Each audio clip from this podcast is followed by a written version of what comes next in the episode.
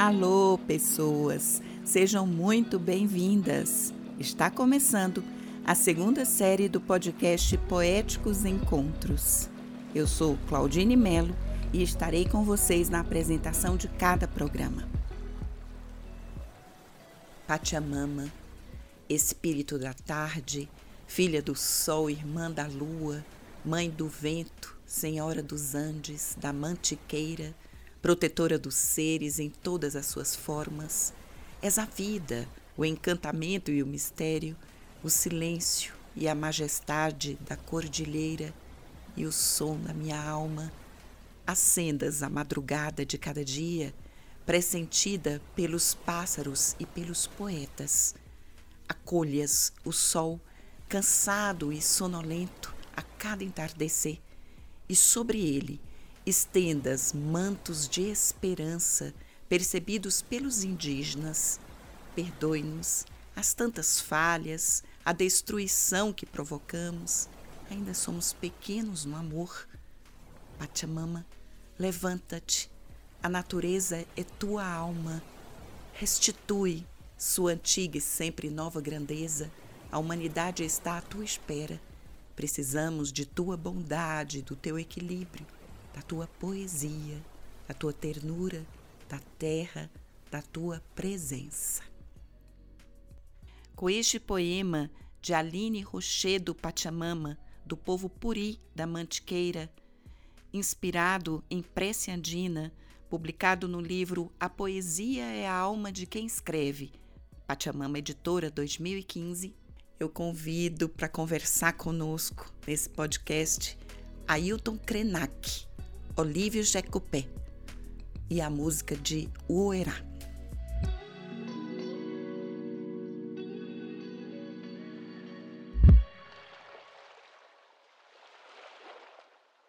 Eu estou aqui no episódio de hoje com o poeta Ailton Krenak, que também é ambientalista, ativista indígena, escritor, doutor honoris causa, enfim, uma figura linda que o brasileiro e a brasileira têm a honra de ter. Seja muito bem-vindo, Krenak. Bom dia, Claudine. Bom dia. Estamos aqui começando essa manhã e toda manhã é maravilhoso, né? Como se fosse a primeira manhã é, da nossa existência nesse planeta. Às vezes eu fico imaginando a primeira manhã, aquela manhã que deu origem a todas as coisas na na memória desses humanos, eu li uma frase do Siddhartha Ribeiro dizendo que há cerca de 100 mil anos atrás, o Homo sapiens fundou uma espécie. Quer dizer, ele configurou essa tal de humanidade que chega a nós. Eu fiquei pensando, mas 100 mil anos é uma eternidade. De jangada é uma eternidade, de saveiro é uma encarnação. Essa canção do Gil é tão linda porque ela permite a gente ter um, uma relação poética com o tempo e imaginar que uma eternidade, na verdade, cabe num grão de feijão. Eu acho que é o taoísmo, né? são os, os mestres do Tao e lembram que no átomo contém toda existência, digamos. A temporalidade, tudo, tudo isso que a gente imagina, que é tempo, eterno, duração das coisas, cabe num átomo. A semana passada, um sujeito estava alvejando quatro centrais nucleares que constituem um complexo nuclear numa das províncias da Rússia, que se um míssil triscar num bloco daquele, nós todos vamos virar poesia. Vamos virar poesia, poeira de estrela, de onde nós originamos, não é? Eu ia pedir para você começar com canção, porque eu sei que para a gente abrir uma cerimônia, um momento poético como esse, os povos indígenas têm por princípio começar com uma canção, não é isso? A minha querida mestre, que é daqui dessa aldeia, a anciã que me guia nessas conversas todas, ela me lembrava que antes da canção, que é o verbo, vinha ou viria ou vem o sopro. Eu achei tão maravilhoso, porque eu demorei assim para chegar perto desse sentido do sopro. Os nossos parentes guarani, eles têm uma expressão que é nhe. Nhe é o hálito.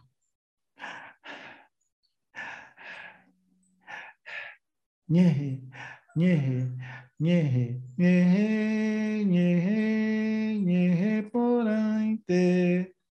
Nhe, nhe, Yehe porainte, yehe, yehe, yehe porainte.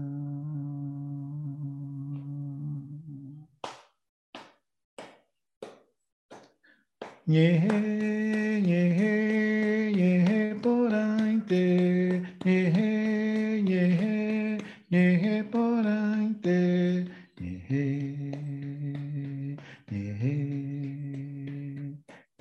Porante. O hálito, o respiro,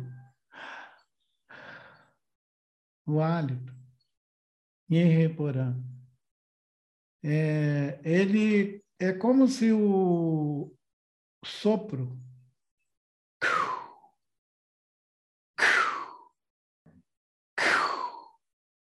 abrisse uma clareira nesse mundo que a gente se desloca, para que naquele lugar único que a gente está naquele instante, nos fosse permitido depois o verbo falar. E tem uma buzina feita de bambu, é uma buzina longa, feita de bambu, que desde a gente incentiva desde menino né, as crianças a aprender a tocar esse bambu, soprar ele. Ele é uma buzina. E ele tem um, ele pode ter um som grave. E esse sopro, a avó ensinava que quando a gente entrava num ambiente novo, a gente soprava essa buzina. É, o sopro dessa buzina, ela anunciava que um outro corpo ia chegar naquele espaço, naquele lugar. E recebendo esses, essas instruções assim para a gente se deslocar no mundo com cuidado, e ele está muito alinhado com esse princípio de pisar suavemente na terra.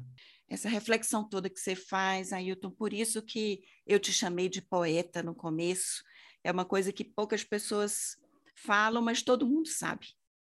Que tua escrita e tuas reflexões são muito poéticas. E aí eu estou falando de poesia no sentido dessa abertura para compreender o mundo de uma maneira que normalmente o mundo não é compreendido. O meu pai, que é o fogo, ele queima sem cessar. O que é meu pai, que é o fogo, ele queima sem cessar. Ele queima, queima, queima, queima, queima sem cessar. Ele queima o que já foi, ele queima o que será. Ele queima, queima, queima, queima, queima sem cessar. Ailton Krenak. Um poema, uma estrofe, se enunciou, mas que na verdade já estava impregnado em mim, nos meus sonhos, nas minhas memórias mais ancestrais, que é, ele tem o título de contínuo, no sentido de algo que é contínuo, que tem uma eternidade, né? guarda uma eternidade que é cantando, dançando, passando sobre o fogo. Seguimos no rastro de nossos ancestrais, o contínuo da tradição. Esse poema, ele hum, como que registrasse com esse sentido de o sopro que antecede tudo e que está em nós. É, eu só respiro porque tem um sopro passando por mim. É muito importante acessar essa experiência de aqui e agora. A poesia não é isso, Ailton? Quando a gente poetiza a vida, essas reflexões, não é um estado de presença? É, um, não tem dúvida. É quando conseguimos escapar desse abismo é, temporal, dessa coisa que assalta a vida, e a gente se refugia, às vezes, num verso, num, num, num átimo. Concordo com você, mas eu queria que você falasse um pouco mais sobre a sua escrita mesmo, porque é, recentemente eu vi uma entrevista sua no canal do poeta Hamilton Faria, que já esteve conosco aqui no podcast Poéticos Encontros, e você comentava com ele no finalzinho da entrevista, você dizia a ele: o meu amigo Olívio Jecupé, que está aqui conosco, publicou um livro com minhas poesias. E eu fiquei com isso na cabeça, sabe? Eu falei: meu Deus, que tesouro é esse que está escondido? Vamos revelar esse tesouro, Ailton? O querido Olívio, ele, junto com uma amiga também interessada em, em dar asa para essas poéticas, convidou uma turma de autores indígenas, é, homens e mulheres indígenas daqui do, do nosso país, e fez a primeira edição de um livro que foi publicado em Viena, na Áustria. E o título do livro é O Voo da Árpia. Eu achei muito interessante esse título, e é, é para a gente, para nós, não tem muito sentido essa expressão mas ela é muito carregada de sentido para quem está lá naquela outra banda do planeta, né, na Europa. Nesse, nessa antologia que o Olívio organizou, eu contribuí, eu acho que só com dois ou três, dois ou três poemas é, que ele reuniu, me devolveu, dizendo: olha, a gente vai publicar você. Eu estou aqui com o estimado escritor, poeta, curador, uma pessoa muito querida, professor, inclusive indígena, Olívio Jecupé, e com seu filho, que também está se despontando como escritor, o Jecupé. Sejam muito bem-vindos, meus queridos. Obrigado. Eu me chamo Olívio Jecupé, sou escritor de literatura nativa e também tenho filhos que são escritores, e hoje está comigo aqui o meu filho mais novo, que é o Jecupé Mirim, que também é escritor, vai lançar livro em breve. Eu tenho meu outro filho, que chama Verá, que é conhecido como Oberá Oficial, que é cantor de rap, canta rap em Guarani, já gravou com o Crioulo, já gravou com pessoas conhecidas, né? Gravou com DJ Alok e agora está gravando uma nova música aí que vai ser com é, Chico César, que é uma música que a gente espera que faça sucesso também. E meu filho Verá também, além de, de cantar, ele é escritor também, né? E agora estou batalhando para ver se eu publico o livro do meu filho. Inclusive, eu criei uma editora também, uma editora chamada editora de Ecopé. É um jeito da gente tentar publicar nosso trabalho, porque não é fácil publicar livro. Então, a gente criou uma editora e a gente vai tentar ver se a gente consegue apoio, apoiadores que queiram contribuir com a gente, né? Perfeito, Olívio. Mas eu quero falar contigo do livro que você fez uma coletânea de poemas, não é isso? Então, eu fui convidado por uma amiga para a gente organizar alguns escritores do Brasil poetas. E daí eu comecei a procurar alguns, inclusive o meu grande ídolo, meu fã, que é o Ailton Krenak, né? Eu admiro muito ele, o trabalho dele, porque o homem é um autodidata nas palavras, né? E eu convidei ele, ele gostou, ficou muito feliz, mandou para mim uns poemas. E a gente publicou na Áustria esse livro, se não me engano, em português, acho que chama O Voo da Águia, alguma coisa assim, né? Mas ele está em português e em alemão. E esse livro foi bom porque foi uma forma da gente tentar divulgar nossa poesia lá fora, porque às vezes muitas pessoas na Europa, eles não têm noção que tem indígenas escritores aqui no Brasil. Então, por isso que foi importante para a gente divulgar e mostrar nosso trabalho. E eu fiquei feliz, uma vez eu fui dar uma palestra junto com o Ailton, E ele com o livro na mão, parecia uma bíblia, sabe? Ele andava com o livro na mão, para onde ele vai, ele está com o livro na mão. E ele sempre falando, ó, oh, esse livro aqui foi o Diego Pé que organizou, não sei o quê. Eu falei, nossa, que bom. Então eu fico muito admirado, admirado com, com a história do Ailton, porque ele é um cara que eu admiro muito, e ele sempre fala em público que eu sou o escritor predileto dele, né? Isso deixa a gente emocionado, porque um cara como ele, gostar do meu trabalho, é, deixa a gente orgulhoso mesmo, né? E a gente não tem dinheiro, mas tem editora, então a gente está aí na área, né? Tentando, mas a gente está sempre falando para os outros, ó, quem quiser apoiar, porque a gente não tem dinheiro. Mas se algum apoiador quiser dar uma força, então a gente tem Pix, que é o próprio meu celular, que é 11 998 45 9268. Então, se alguém quiser ajudar, cinco reais, dez reais, isso aí para nós é importante. Por quê?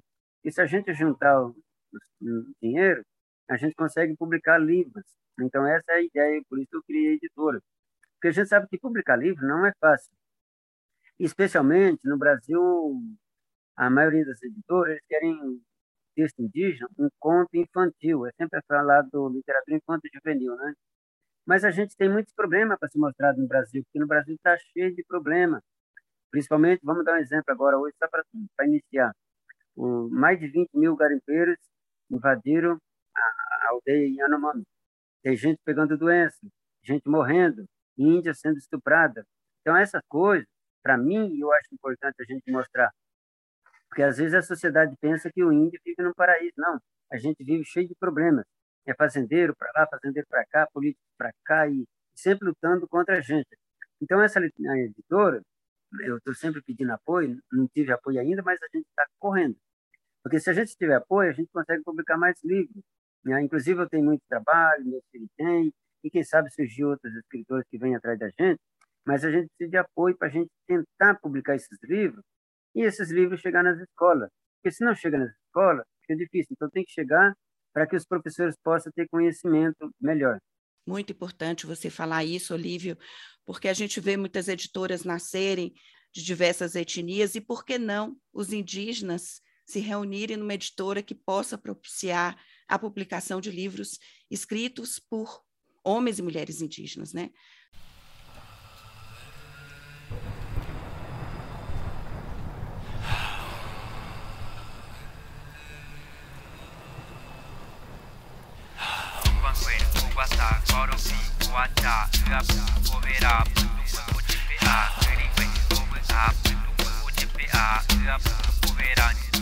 Tumpanqueiro, bata, coro, pipo, achá, ua, pupuera. Tumpanqueiro, bata, ua, pupuera, coro, pipo, achá. Tumpanqueiro, bata, tutumbo, chiste, a, tringo, a, ua, pupuera.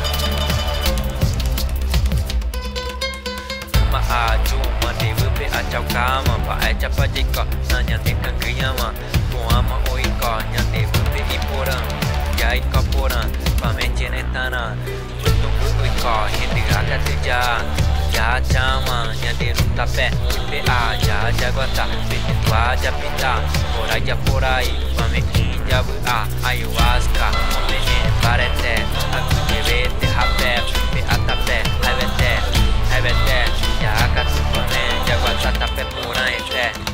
Tupanqueiro, guatá, guatá, urapucuirá, tupanqueiro,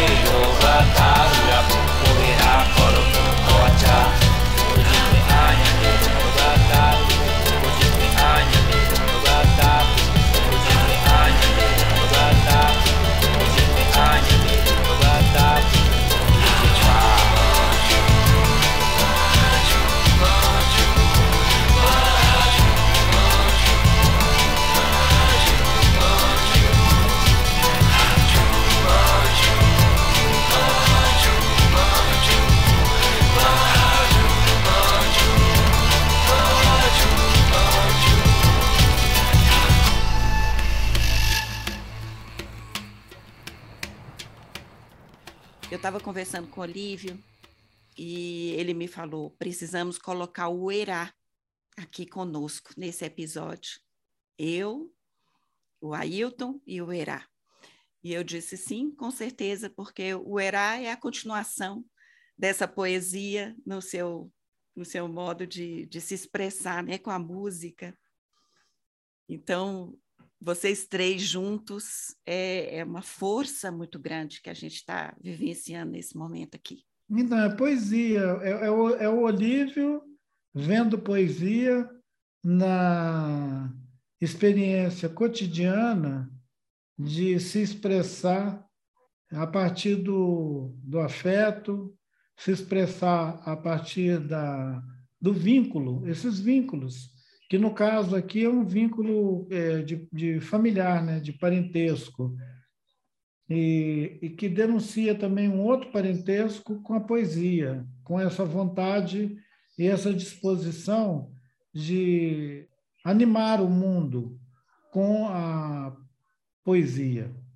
E numa recente conversa que eu tive é, com amigos meus, na ocasião, eu disse para os meus amigos que eu tinha decidido que o meu currículo deixaria de ser extenso como é, liderança política e não sei o quê, que agora eu tinha decidido que a minha identidade era de poeta místico. Ah, que lindo! Então eu acertei quando eu te apresentei. em primeiro lugar, poeta, e agora poeta místico. Que lindo! Fico muito feliz. Quando a poesia transcende a esse sentido é, de ser uma narrativa da, da vida, é tão maravilhoso que ela não precisa fazer esforço, né? Ela é como água, ela vai abrir caminho, mesmo que nas rochas, vai abrir, vai abrindo caminho, vai fazendo essa maravilha. Suspiro de Gaia. Está difícil dormir com tanto fantasma ao redor, corpos abandonados em pavilhões, espíritos de luz projetam raios paralisantes. A terra balança levemente os cabelos, devolve no cosmos fagulhas de estrelas. Ailton Krenak. O Ailton, agora, aqueles vídeos que vocês produzem, toda a curadoria que você tem feito, junto com a Ana, né? É, eu queria que você falasse mais sobre isso, como tem sido essa experiência e esse, essa oportunidade de fazer o ciclo de estudos. As flechas selvagens, elas nasceram de uma dificuldade que nós experimentamos é, quando estávamos em pleno voo, realizando encontros presenciais é, no Jardim Botânico, lá no Rio, nós fizemos um, criamos um espaço de diálogo muito fluido entre os pajé e os cientistas, é, com um desejo sincero de diminuir a distância entre esses saberes, né? E Foi uma experiência muito, muito maravilhosa logo de cara. O primeiro encontro juntou 300 pessoas, o segundo 400, 500 pessoas, e chegou uma hora que não tinha mais como fazer aquela conversa presencial, só se a gente fosse para um campo de futebol. E brincando, né? E coincidiu também com uma situação de agravamento da crise política no Brasil e a direção do Jardim Botânico simplesmente fechou a porta para a gente. E nós ficamos sem lugar para esses encontros. E deu lugar a um incômodo meu, que era o seguinte: uma conversa tão rica, tão é, potente, estava ficando elitista, porque a gente reunia 400 pessoas no Jardim Botânico, ficava todo mundo ali se é, incensando, era maravilhoso, a gente ficava em estado de graça, e depois ia embora todo mundo, e aguardava a publicação dos pequenos cadernos da Dante, que é uma editora doméstica, caseira, que a Ana criou, para compartilhar com um círculo muito pequeno, muito estreito, muito limitado de, de pessoas para um trabalho tão rico, uma semeadura tão linda. Aí eu falei, Ana, eu estou pensando na gente experimentar, levar essas conversas para um ambiente virtual com cuidado, para não banalizar, não virar tudo uma live. E o mundo não pode acabar em live, né? Vamos ver como que a gente faz uma experiência em que essas conversas possam alcançar é, outras praias. E concebemos uma flecha, a flecha 1. Fomos construir ela, talvez ela tenha demorado uns quatro meses para ela ficar, para ela ficar naquele tamanho de haikai. A gente sentiu que a flecha estava pronta. Abrimos aquela plataforma e mandamos a flecha. No dia que a flecha voou, 8 mil pessoas, na hora e no dia, estavam presentes. Depois virou 40 mil, depois virou 60 mil. Agora, quando lança uma flecha, é desse jeito é 40 mil, 60 mil. A gente foi aprendendo o que, que é, o que era aquela flecha também, porque a gente viu que ela não era uma criação nossa, não, era uma resposta para tudo, para aquele coletivo que estava em torno do cuidado, cuidado com, com a floresta, evocando uma outra memória de mundo, e, e ela começou a florir começou a se expressar de uma maneira tão linda que hoje a gente lida com a, a possibilidade de uma flecha não como criação, mas como resposta desse coletivo que hoje está bem ampliado. Então é uma poesia em si. É poesia pura. Nossa, é muita poesia. É uma coisa assim, não só que nos emociona, mas que nos eleva porque ela vai das diatomáceas a poeiras de estrelas. É uma coisa assim maravilhosa que, que nos leva a refletir sobre isso, o quão pequeno nós somos e o quanto que nós podemos ser grandes se a gente compreender que a gente é parte de tudo isso, né? Gente está conectado com tudo isso. Lindo, Ailton, lindo. Séculos mais que vida miserável, faz vários séculos que estamos sofrendo, sempre perdendo as terras por causa da ganância dos Juruá. Como dói meu coração ao ver que cada vez mais o nosso povo vai perdendo a terra, a língua, a cultura, principalmente a vida e outras coisas mais. Como tem Juruá perverso, muitos já mataram sem dó e nem nos perguntaram se nós queremos viver só sei que eles chegam e matam sem piedade. Tenho que lutar. Que tristeza sinto toda vez que sai alguma matéria sobre nossos povos indígenas, pois só aparecem problemas. Não aparece uma notícia boa e isso me corta o coração, porque percebo o quanto devemos lutar pelo nosso povo. Ah, se os juruás se conscientizassem muitos iriam nos entender e tudo poderia mudar. Mas, enquanto eles não tomam consciência da realidade, vou me conscientizando para defender o nosso povo. Agora, uma coisa eu digo: será que os Juruá um dia irão se conscientizar ou continuarão como sempre? Olívio Jacopé. Olívio, queria que você falasse um pouco mais sobre a sua carreira, que eu sei que é uma carreira já de muitos anos como escritor, e essa parceria com seus filhos. É, então, eu faz muitos anos que eu escrevo. Eu comecei a escrever em 1984. Foi uma época assim muito difícil, porque naquela época estava iniciando o surgimento dos escritores. E naquela época era uma época difícil, porque ah, era a época da ditadura ainda, o povo não tinha muito interesse sobre a questão indígena, só havia muitos problemas. E eu comecei a escrever acreditando que, que a literatura nativa podia mudar uma coisa nesse mundo, nesse país, né? que é conscientizar a sociedade. E foi muito difícil publicar um, um livro. Então, eu durou 10 anos para me lançar meu primeiro livro. Mas eu não desisti, fui continuando escrevendo, casei, tive filhos. E daí, com o passar do tempo, meus filhos foram aprendendo comigo, viajando, e foram é, se tornando conhecedores também da, da cultura guarani, mas também conhecendo um pouco lá fora, né? E daí, por sorte, dos meus cinco filhos, três deles, três homens, são escritores também. Eu tenho um filho que ficou conhecido internacionalmente, que antigamente ele chamava, era conhecido como Kunumim MC, mas ah, hoje em dia ele trocou de nome, agora ele chama Overá Oficial. Overá no YouTube, e ele está sempre gravando músicas novas, é escritor, né? escreveu, com nove anos ele assinou um contrato com a editora FTD, e hoje ele tem já três livros publicados. Inclusive, eu lancei um livro em, um ano passado também, junto com ele, que eu conto sobre a trajetória da vida dele, como quando ele ficou famoso na abertura da Copa, né? E sobre a questão dele de cantar rap, de ser escritor, da palestra. E o nome do livro chama é, MC, o Guerreiro da Copa. Esse livro também é da editora Sintra, mas se encontra no Amazon.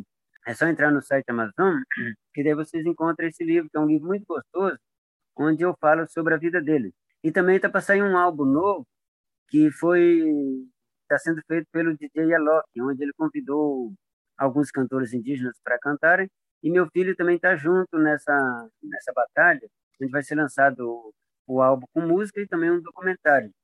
E tem meu outro filho, que chama Tumpan, ele esse já é autodidata, ele é um é talentoso, ele é escritor, ele é um ano um ano e meio mais velho do que o Verá, e o Verá aprendeu muito com ele, porque ele era pequenininho os dois, e o Tumpã aprendia com facilidade, e o Verá foi aprendendo com ele. E o Tumpã tem um livro pela editora FTD, onde ele publicou junto com, com o Verá. E o nome do livro chama Contos dos Curumins Guaranis. E esse livro é bom, porque a editora FTD, eles contrataram, chamaram eles, e eles eram pequenos, e lá na contracapa da, do livro tem um código da editora, onde você digita e você escuta a história dos dois é, falando a história em Guarani. Então, assim está seguindo a carreira deles, graças a Deus ah, eles estão batalhando. Né? Então, é gostoso quando a gente tem os filhos seguindo o mesmo caminho do pai, porque a gente viu que está facilitando a coisa para eles. Né? Eh, para mim foi difícil, mas para eles se tornou mais fácil, porque eu estou junto ali, dando as orientações sempre, né? Olívio, foi muito bom você fazer essa retrospectiva para a gente compreender né, que a carreira do escritor no Brasil não é uma carreira fácil, dos indígenas muito menos, mas através de você, seus filhos foram seguindo a carreira, uma carreira de muito sucesso já. O Erá é um artista já conhecido nacional e internacionalmente, inclusive duas canções do Erá aqui para o pessoal saber, e quem quiser saber mais poderá, então, acessar os livros que você disse, né, que estão aí disponíveis.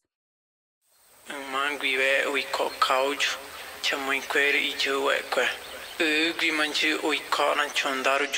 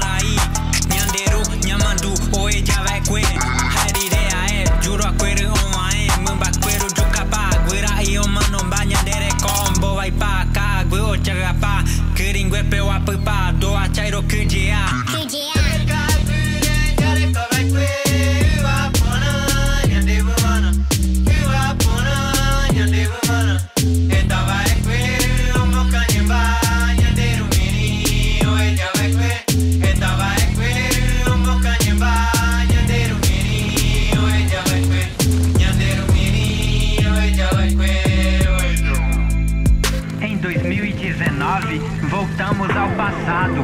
Invadiram nossas terras e o meu povo assassinado. Queimaram crianças e o medo instaurado, nossos direitos revogados, e diante disso eu vejo o um mundo calado. São nessa sexta-feira. Tá?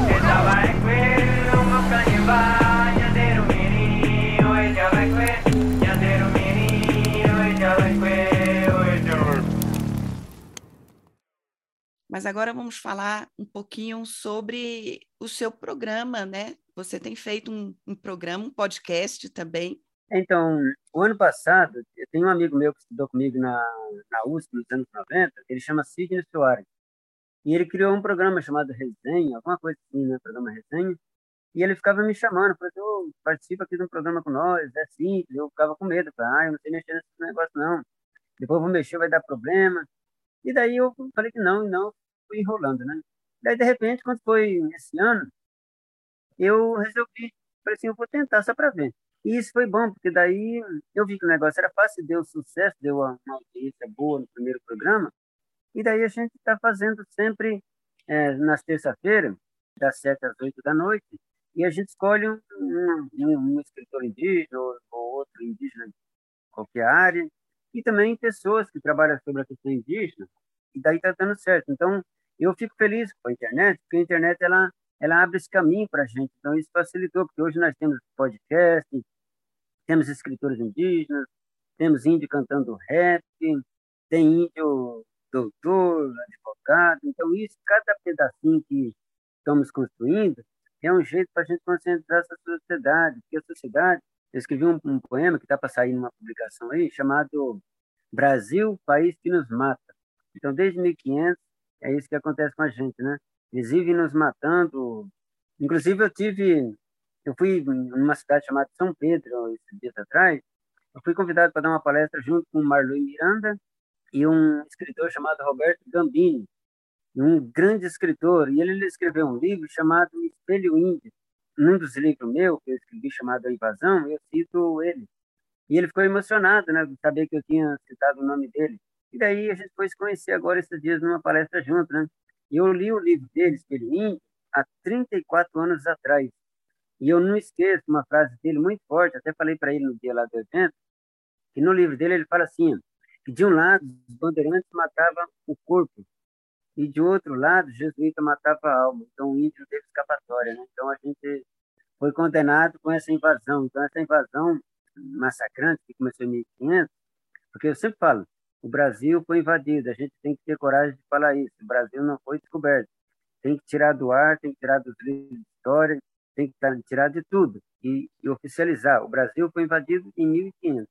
Exatamente, que importante você trazer isso para nós. Além da poesia, tem essa consciência, ela acompanha né, a sua escrita. Então, eu queria que você encerrasse falando um pouco sobre isso, sobre como os Guarani resiste há mais de 500 anos. É, desde 1500, nosso povo guarani sofre as consequências, mas a gente fica feliz por saber que nossos guerreiros do passado foram fortes e conseguiram sobreviver, porque não foi fácil. Foi uma época muito difícil, muitos massacres, muita violência, muito estupro, muita matança. E hoje as coisas mudaram um pouco, mas o problema continua, ele não, não foi eliminado.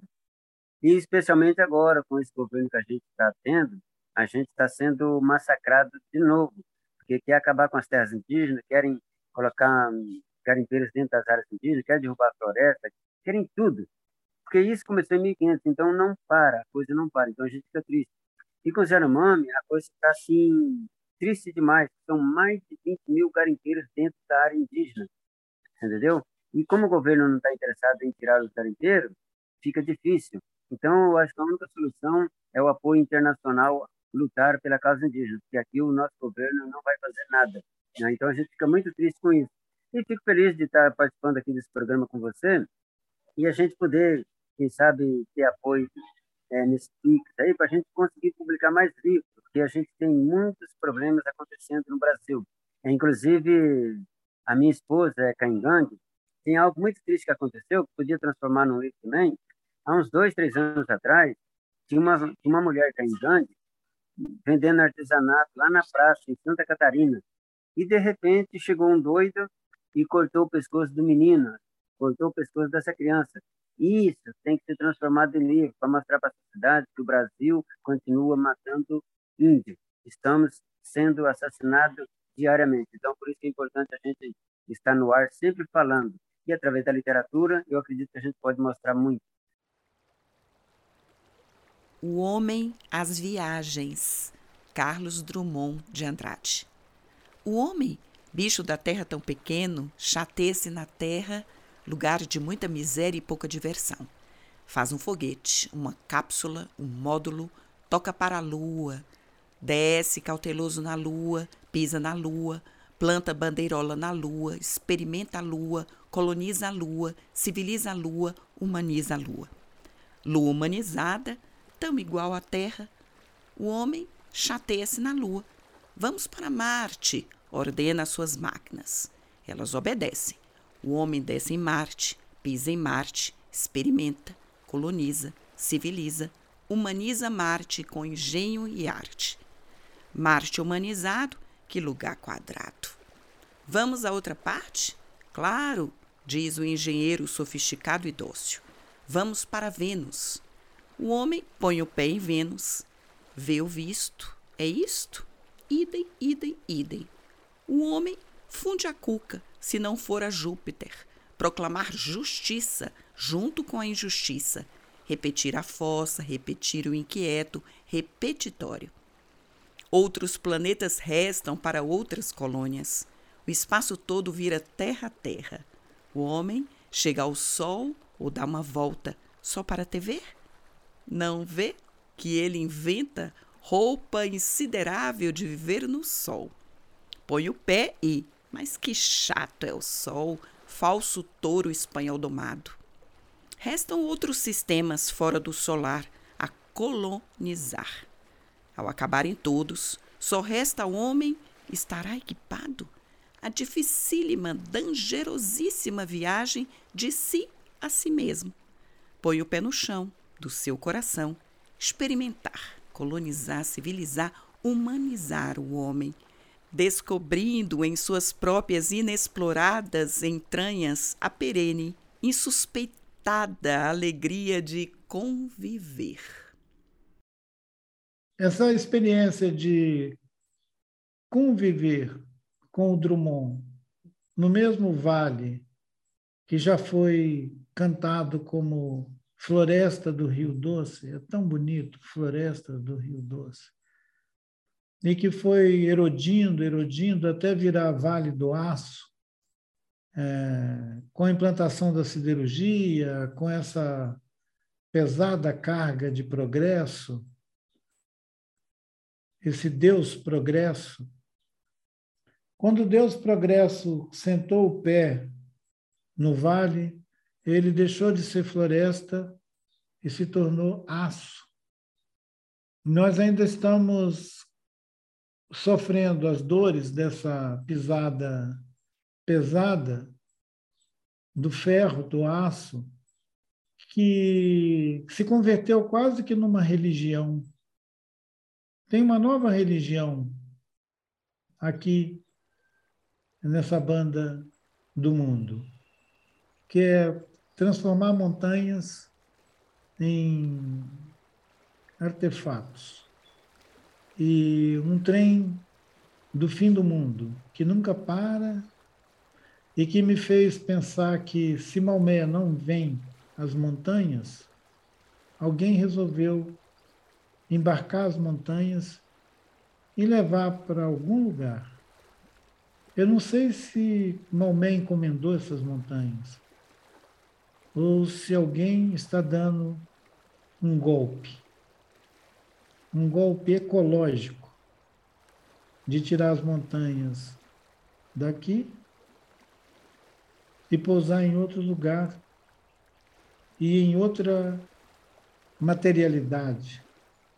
Porque as montanhas são tão lindas que às vezes amanhece com semblante fechado, com nuvens escuras sobre a sua cabeça. Hoje, quando eu saí para fazer a caminhada de manhã, olhei lá da colina onde eu estava andando e vi o tacrocraque com o semblante contraído e umas nuvens escuras, sugerindo que hoje é um dia de ficar quieto. Se eu passasse o dia inteiro hoje na rede ou deitado ali na esteira, não ia faltar nada. Que lindeza. Com isso eu quero encerrar contigo, te agradecer.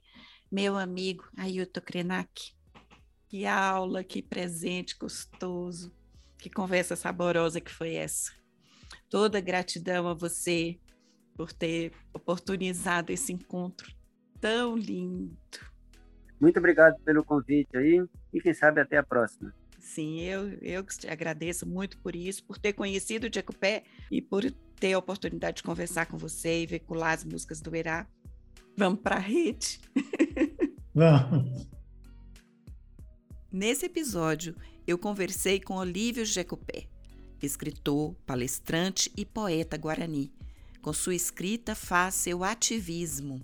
Ele nasceu em 1965, em Novo Itacolomi, no Paraná, e começou a escrever poesias no ano de 84. Foi um dos primeiros escritores indígenas a redigir sobre a cultura do seu povo. Seus filhos seguiram o talento do pai, tornando-se escritores também. E as músicas que ouvimos é do filho rapper Ouerá, nome artístico de Uerá Jeguara Mirim, que vive na aldeia Crucutu, na região de Parelheiros, em São Paulo. Aos 20 anos, já gravou com nomes importantes, como Criolo e o DJ Alok. Tem canal no YouTube e suas músicas estão todas em plataformas.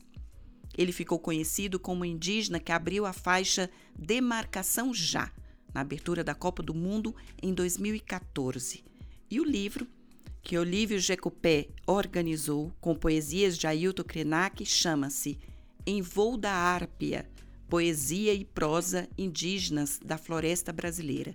É uma edição bilíngue, português-alemão, e foi publicada em 2015. E conversei também com Ailton Krenak, que nasceu em 1953 em Tabirinha de Mantena, Minas Gerais, na região do Vale do Rio Doce, território do povo Krenak. Ativista do movimento socioambiental e de defesa dos direitos indígenas, organizou a Aliança dos Povos da Floresta, que reúne comunidades ribeirinhas e indígenas, e contribuiu também para a criação da União das Nações Indígenas. Ailton tem sua vida e obra dedicada à educação, produzindo vasto material em vídeos, filmes, documentários, livros, entrevistas e demais projetos. A sua luta nas décadas de 70 e 80 foi determinante para a conquista do capítulo dos índios na Constituição de 1988. Em 2016, a Universidade Federal de Juiz de Fora otorgou a Krenak o título de professor doutor honoris causa. E o mesmo fez a Universidade de Brasília em 2021. Mas, enfim, é dele a melhor forma de dizer quem é. Desde muito tempo, a minha comunhão com tudo o que chamo de natureza é uma experiência que não vejo ser valorizada por muita gente que vive na cidade. Já vi pessoas ridicularizando. Ele conversa com árvores, abraça a árvore, conversa com o rio, contempla a montanha, como se isso fosse uma espécie de alienação. Essa é a minha experiência de vida. Se é alienação, sou alienado. Há muito tempo não programa atividades para depois. Temos de parar de ser convencidos. Não sabemos se estaremos vivos amanhã. Temos de parar de vencer o amanhã. E vivendo hoje, finalizamos aqui a segunda temporada do podcast Poéticos Encontros, na certeza de que tudo isso nos deixa presentificados. Você acabou de ouvir o podcast Poéticos Encontros, uma série de podcasts que fazem parte do projeto A Beleza Salvará o Mundo, do Instituto Casa Comum, em parceria com o Programa Pontifício Escolas Ocorrentes. realizado com recursos do PROAC Direto, Secretaria da Cultura e Economia Criativa do Governo do Estado de São Paulo. Realização: Multitude Projetos Sociais e Culturais. Produção: Étnico Eduque, Consultoria Educacional. Curadoria e apresentação da historiadora Claudine Melo. Edição e gravação: João Paulo Melo. Agradecimentos a Neca Setúbal, Silvana Bragato e Célio Torino. Esses episódios estão disponíveis no canal do Instituto Casa Comum no Spotify e demais plataformas de podcast. Também no site do Instituto Casa Comum, www.institutocasacomum.org. Nos acompanhe nas redes sociais: YouTube, Twitter, Facebook e Instagram. Todos os programas estão liberados para uso educacional e transmissão gratuita por emissoras de rádio comunitárias, educativas e locais, bastando cadastrar-se no site do Instituto Casa Comum. Agradecemos a atenção de vocês e até o nosso próximo Poéticos Encontros.